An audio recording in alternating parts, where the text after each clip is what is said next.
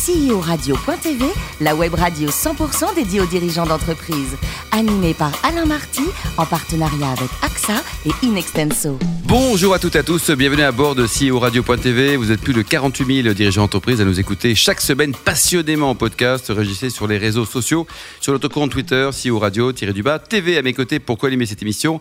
Yann Jaffozou, directeur de la clientèle directe d'AXA Gestion Privée, et Marc Sabaté, associé directeur général d'Inexenso Finance et Transmission. Bonjour à tous les deux. de Bonjour Alain. Bonjour, Alain. Un invité juste exceptionnel, hein, Philippe Geoffroy, président de Mazda Automobile France. Bonjour Philippe. Bonjour messieurs, Alors, bonjour vous Alain. êtes né en 1955, études universitaires, doublé d'un billet HEC. Et pendant vos études, vous avez beaucoup travaillé dans le sport pour financer justement la scolarité. Racontez-nous. Bah, c'est un bon moyen de financer sa scolarité, je pense. Euh, C'était agréable. euh, L'hiver au ski, l'été à faire de la voile et le reste du temps euh, dans une piscine euh, quand j'étais pas. euh, D'accord, donc prof de ski, prof de piscine, euh, ça pour les nanas, il paraît que c'est génial, non? C'était... Bah écoutez, euh, c'est révolu, oui, c'était aussi avec le dernier. Bon, en 1981, donc vous allez intégrer le, le groupe Ford. Il paraît que vous êtes embauché en 48 heures. Oui, alors ça c'était une des caractéristiques. euh, Comme j'avais emprunté pour faire mon MBA, euh, il fallait non seulement que je rembourse mon emprunt, mais aussi que je paye mon MBA. Et euh, j'ai, en discutant sur le campus, j'ai un copain qui m'a dit "Mais va chez Ford dans 48 heures, t'auras une réponse." 48 heures chrono, essayez, vous l'aviez. Et oui, ben, ça a pris à peu près 12 heures d'interview sans un verre d'eau, sans rien la première journée. Et la deuxième journée, j'ai rencontré le président et j'ai été embauché. Bon, on coûte combien de temps chaque ça, Yann? C'est un peu plus long quand même. Un peu plus long. Et, et Marc, alors, chez Nexenso Ça dépend des fois, c'est pour beaucoup une affaire d'opportunité. Mhm. Alors, vous avez vécu donc trois années en Angleterre, Philippe. Euh, C'était une belle aventure aussi? C'est une très belle aventure, oui. C'est bien que ce soit proche, ça reste un pays très dépaysant. D'ailleurs, je pense que le Brexit peut nous le rappeler aujourd'hui. Oui, c'est clair. Et ensuite, vous avez en 1994 dirigé une marque mythique, Jaguar. C'était une super aventure, ça. Bah, c'est une aventure quand on la propose, on ne peut pas la refuser, donc j'ai accepté. Et alors, à l'époque, Jaguar appartenait à qui? Alors, à l'époque, Jaguar appartenait déjà à Ford, mais était encore distribué en France par le groupe Villaseca. Et donc, j'ai pris la succession du groupe Villaseca pour euh, monter la distribution de Jaguar euh, en France. Vous avez également, autre aventure passionnante, travaillé sur l'alliance euh, Renault-Nissan. Alors ça, c'est quelque chose. euh, oui, c'est un autre sujet d'actualité.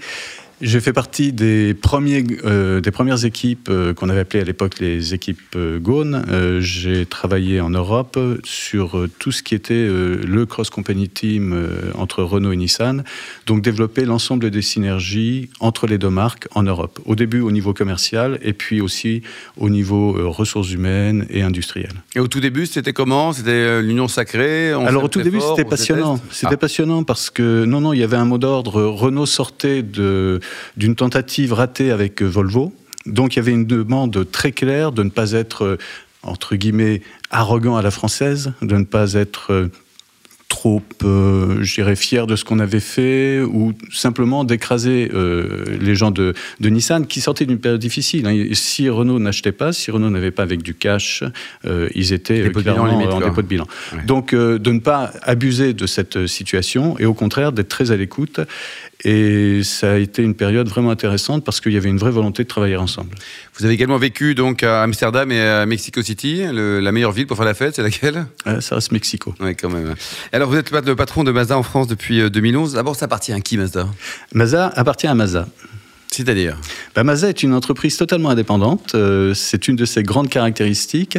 Et elle a euh, un capital très dispersé. Le plus gros porteur euh, d'actions doit détenir un peu moins de 5% euh, du capital, le 4,8 je crois. Et il y a plusieurs institutions, soit bancaires, soit autres, qui sont porteuses d'actions de, de Mazda. Donc, cette dispersion du capital est en fait la protection de, de Mazda. Bien sûr, quoi. La France, c'est un pays important au niveau mondial?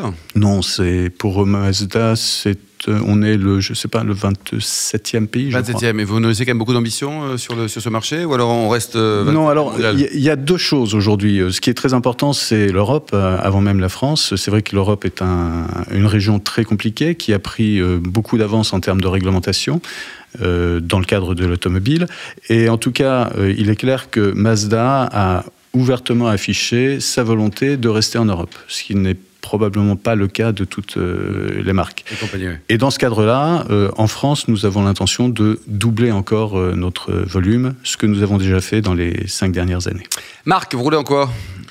Moi, je roule en, Attention à votre réponse. Hein. moi, je roule en scooter, en fait. Oui, bon, ça va là. C'était une demi D'ailleurs, d'ailleurs, c'est une question euh, qui, peut, que- qui peut rebondir sur cette, cette intervention euh, sur la, la question suivante. Aujourd'hui, euh, en cycle urbain, euh, en covoiturage, euh, les jeunes passent de moins en moins leur permis. C'est quoi votre vision de, de ce que va être le véhicule euh, voiture dans un, dans un monde urbain demain où la voiture est interdite? Alors, pour votre information, il y a toujours plus de personnes qui passent leur permis en France, Ah oui. au global. Donc euh, ça, c'est une vision très urbaine, euh, mais elle est juste. Par contre, euh, dans les jeunes, et particulièrement les jeunes éduqués, ils passent leur permis plus tard. Ils ne le passeront pas ou très peu pendant leurs études, parce que effectivement, dans les, les grandes zones urbaines, ils ont d'autres moyens de locomotion. Mais après, euh, souvent, dès qu'ils sont confrontés à se déplacer pour un, un business, eh ben, il leur faut une voiture et à ce moment-là, ils repassent leur permis. Donc ça, c'est le premier point. Mais pour abonder dans votre sens, euh, oui, dans les, dans les 10-15 prochaines années, euh, la, je dirais la circulation ou le déplacement en zone urbaine va totalement être transformé. Mais euh, il va être transformé d'une façon pas forcément radicale. Ça va être évolutif. On va certainement commencer avec des processus de covoiturage, etc. Mais on peut très bien rêver et se dire que demain, on pourrait avoir euh, toute une partie de la circulation qui serait faite par des véhicules autonomes, partagés ou non, qu'on pourrait appeler avec son smartphone. Euh, et si on veut être tout seul, ben on se prend un véhicule autonome seul. Si on, ça nous coûtera plus cher. Si on veut, euh, euh, on accepte de se déplacer avec d'autres, ben on peut le partager. Donc ces choses-là vont arriver. euh, elles vont nécessiter, je dirais, beaucoup plus de- d'évolution réglementaire que d'évolution technique. Marc? Oui, parce que la- la- la- l'automobile a quand même été, là, euh, entre le siècle dernier, euh, enfin le siècle avant-dernier et le siècle dernier, un des emblèmes de la révolution industrielle. Le passage au, tout électrique, pour vous, c'est quoi? C'est un, un vrai enjeu de révolution industrielle, avec tout ce que ça peut vouloir dire? Ou est-ce que c'est euh, une utopie? Alors, je pense que c'est entre les deux.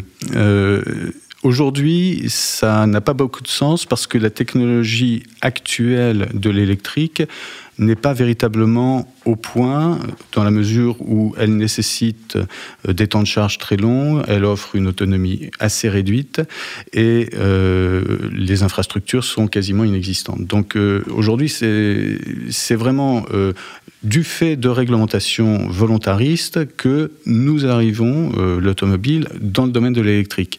Mais il y a beaucoup de choses prometteuses dans l'électrique. Euh, Aujourd'hui, on est sur des électrolytes euh, liquides, c'est-à-dire que les batteries font, font passer le courant et l'acceptent par un système qui est aujourd'hui liquide. Demain, vous aurez des électrolytes solides et qui auront beaucoup moins, qui seront plus légers, qui auront plus de capacité et qui pourront charger aussi vite qu'on fait le plein d'une voiture euh, essence aujourd'hui.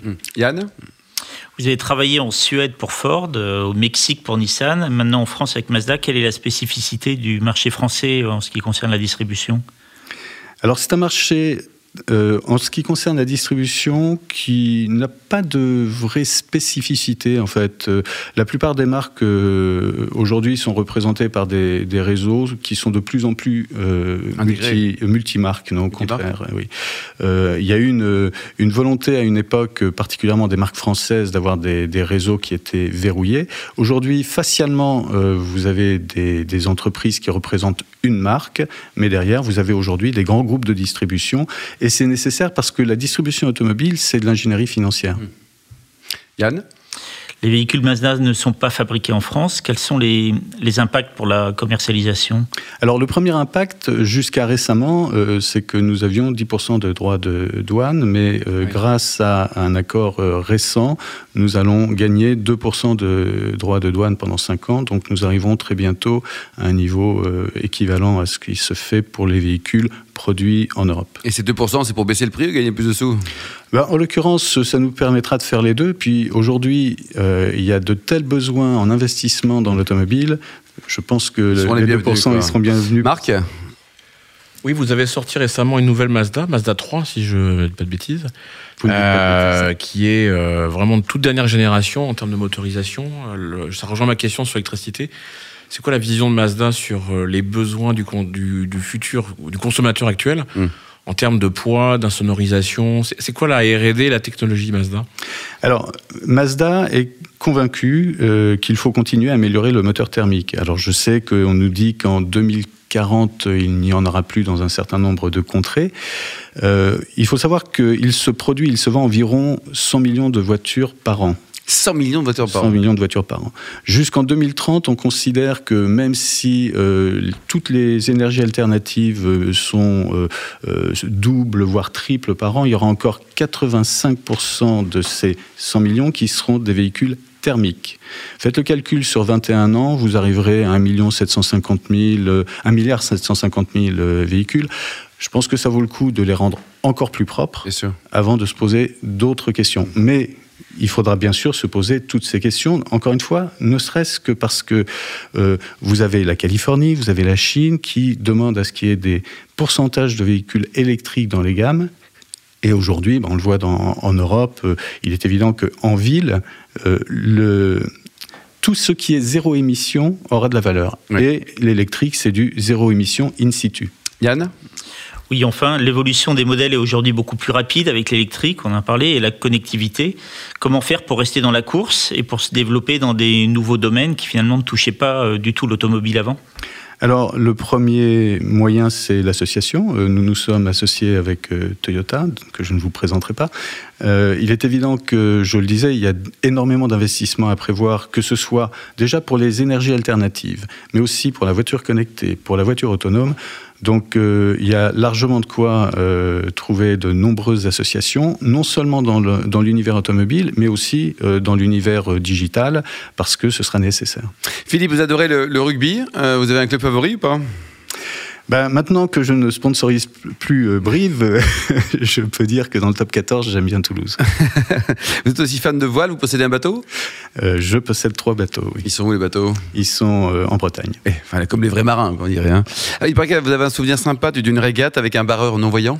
Oui, ben c'est quand j'étais jeune, euh, je me suis beaucoup occupé de non-voyants dans le sport, euh, en ski, en voile, et j'avoue que ça a été des expériences euh, fabuleuses. moi, j'étais équipier, j'étais pas le barreur, donc le barreur était non-voyant. Et quand on arrive, pour ceux qui ont fait de, la régate, autour d'une bouée, ben, il y a généralement 10 bateaux, voire on est par petits paquets. Et, et au début, je lui disais, il y a un bateau à droite, il y a un bateau à gauche, et il me dit, je le sais, dis-moi où est la bouée. Bon, voilà, c'est que des belles leçons d'humilité. Merci à vous, Philippe. Bon vent pour Mazda. Merci également à vous, Yann et Marc. Fin de ce numéro de CEO Radio.tv. On retrouve tous nos podcasts sur le site hein, CEO Radio.tv. On peut également suivre notre actualité sur nos comptes Twitter et LinkedIn. On se retrouve mardi prochain à 14h précise pour une nouvelle émission. CEO Radio.tv vous a été présenté par Alain Marty.